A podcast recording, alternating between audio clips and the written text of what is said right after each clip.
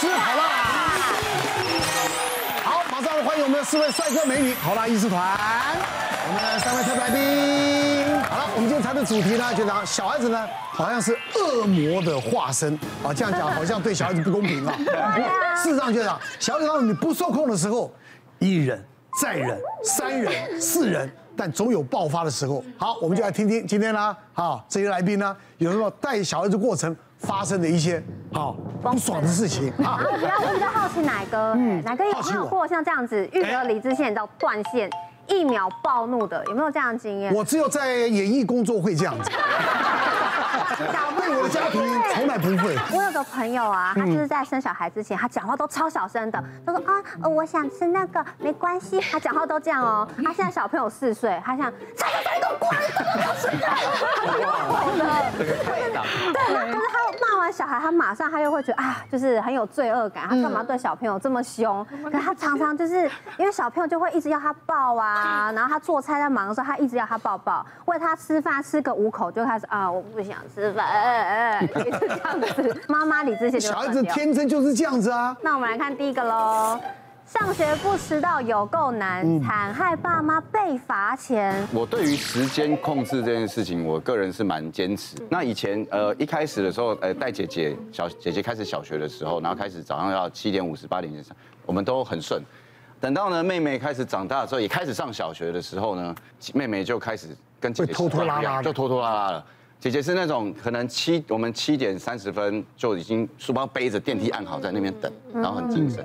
然后妹妹就是还在那边很懒 啊，然后拖拖拉。那我们家呢，去到学校只有一条路，所有的学龄的孩童，所有的家长要送就只能送就那一条，就这条路。对，你要绕也没没路了。哦。所以你只要在三十五分以前没有冲破那个极限的话。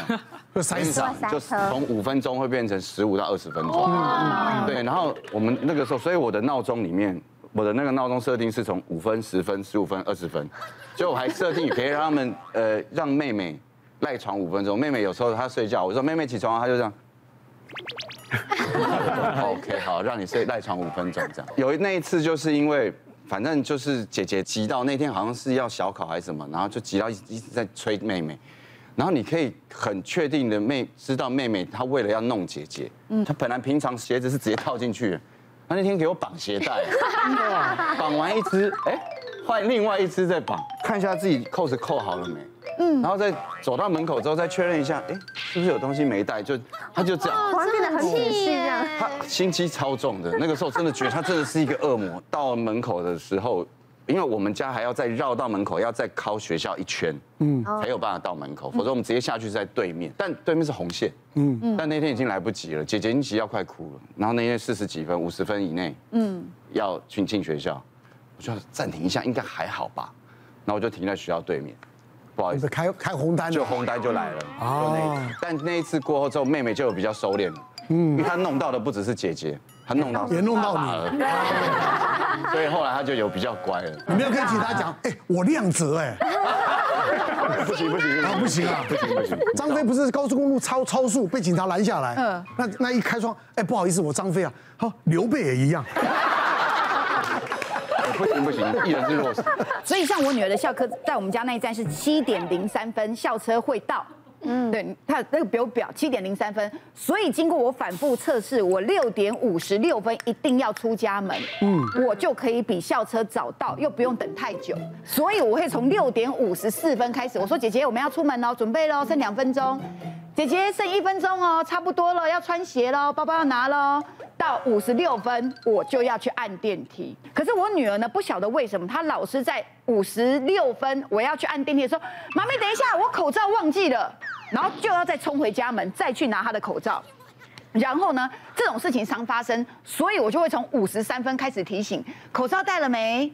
包包拿了没？可是有一次真的把我惹毛了。她说啊，按电梯了。我今天有游泳课。他说浴巾还在后阳台。我心里想说死定了，因为在后阳台你又要收下来，又要折，又要塞到包包。我最少最快最快也要个 delay 两分钟。可是这两分钟我的焦虑就来了。所以等到我的车开出车库。我已经接到校车老师的电话，他因为他们只要一到点没有看到学生，电话就会来。嗯嗯。所以呢，我就说老师快了，我我在一个红绿灯我就到了，明明我才刚出我家车库哈，但是真的没办法，我很怕开走。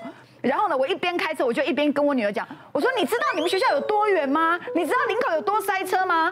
你自己去好了，待会校车走我不载你。我就一边开车一边念。我女儿说，你要我骑脚踏车去吗？我可以哦。我说。行啊，你赶快拜托老师看，我们赶快祈祷，老师会等。那当然，最后老师还是等他了。然后后来我就说，后来他下课回来，我说姐姐，你能不能从睡觉之前，你把你隔天要准备的东西，你先检查过一遍，想一下明天有什么课，要带什么东西。到提醒到现在，他还是做不到，所以我都觉得他就是一个无解的无解的难题。但是身为家长，只能不断的提醒，不断的提醒，不然也没办法。你是处女座嘛，对不对？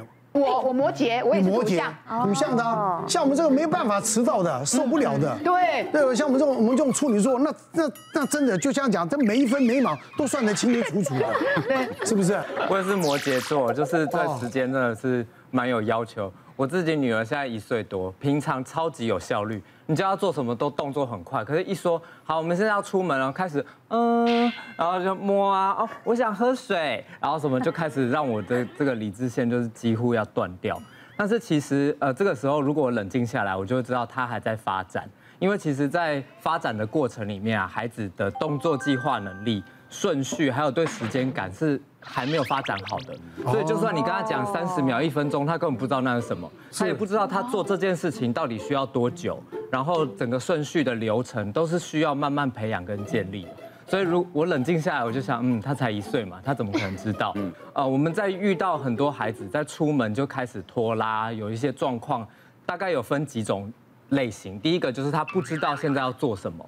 就是他不会做那件事情，比如说他不会穿鞋，不知道怎么整理书包，然后再来就是他对这个这个时间顺序、动作计划能力是不好的，然后再来他的感觉统合可能有一些问题。那我在这边有遇到一个案例是五岁的小男孩，那他从小啊，其实爸妈就给他看绘本。哦，就是你做什么事情要什么顺序，基本上他都是完全清楚的，然后也带着他练习哦，不是在赶时间的时候练哦，平常就说啊，这鞋子怎么穿，牙怎么刷，脸怎么洗，其实是非常标准的。可是都到了五六岁了，小孩在做这些事情的时候，还是像第一次做一样。嗯，对，你叫他刷牙，他说哈。蒙在那边傻眼，然后爸妈说啊，我平常教的到底去哪了？他智商也是 OK 的啊，怎么会搞成这样？然后他们是七点半要到学校，六点就起来准备，还是每天八点才到学校？然后爸妈就觉得再这样下去，小学应该会爆炸，所以就赶紧来评估。那来评估之后，我们发现孩子真的是感统、感觉统合上面有状况，然后他对这个时间感、时间的流逝，然后动作的顺序。这些他都是完全抓不到的，所以爸妈就必须要一个口令一个动作，然后来告诉他现在要做什么，接下来要做什么。但是渐渐久了，爸妈因为赶时间就直接帮忙。我们在遇到很多这种爸妈直接帮忙，然后没有给孩子充分练习的状况下，也会让孩子这个能力是逐渐的退化，没有养成。对，所以后来爸妈接手以后，这个小孩更不知道要怎么做了。那时候我们就从游戏开始介入啊，就教他做很简单的指令哦。你走这个独木桥过去，丢一个沙包回来。他走过去以后，就在那边 给我一个微笑。然后爸妈就在那丢沙包啊，丢沙包啊，怎么可以这样子？然后我就说，哎，爸妈你先冷静，我们看他自己会不会想起来。然后我们大家就这样，嗯，哎，要做什么啊？你看旁边那个，然后他也给我们一个微笑。所以我们这时候呢，就跟他讲说，好，我们先慢慢的。呃，从一个步骤开始，然后外在口语提醒，我们就简单的提醒，然后后来给他时间想，渐渐的让他在内心当中提醒自己，好，我走过去，我要丢沙包，再慢慢的演变成，好，我走过去的时候，我内心不要想，我就记得这个指令去丢，这样子练习大概半年过后，他就在日常生活啊，还有其他的东西都慢慢的跟上了，所以其实真的是需要练习，而且。我跟他爸妈讲说，你在日常的这些所有的事情，全部都要猜步骤，嗯一个一个，然后他能做多少就做多少，然后之后呢，就再慢慢的加上去。嗯，是啊。我真的上课不会迟到，因为我妈都会在我床头柜摆一个礼物，我每一天都有礼物哦，这么好。一直到有一天我国中有一天醒来，我发现，哎，怎么没有礼物？我就还我还就是没有，我就很生气，我还冲去我妈房间，我的礼物呢？我就跟她讲，然后我妈突然理所当然，对我妈就理智线团断掉，就跟我说，你不可以再这样子了，你知不知道国小这样子我花了多少钱？就像我们家老三那时候有那个就是就是那个恐恐恐惧上学幼稚园小从小班分离焦虑，对，每天你要拖的死拉活拉，不出门就不哭。求爷爷告奶奶，连哄带骗，一定要骗，骗到到了学校又不进去。啊，旁边有 seven，你这样还不生气？但最后还是会爆发一次。然后呢，带到隔隔壁 seven，一定要买那那时候很多小公仔，小的那个一个很小很小很便宜的，大概一二十块二三十块，买了呢就哄哄到学校，就每几乎每天呐买啊，我跟你讲哦，那你碰到孩子，那你怎么办？对不对？你自己生的，那活该啊！对，父母真的太伟大了啦！别忘了订阅我们 YouTube 频道，并按下小铃铛，收看我们最新的影片。想要看更多精彩内容，快点选旁边的影片哦。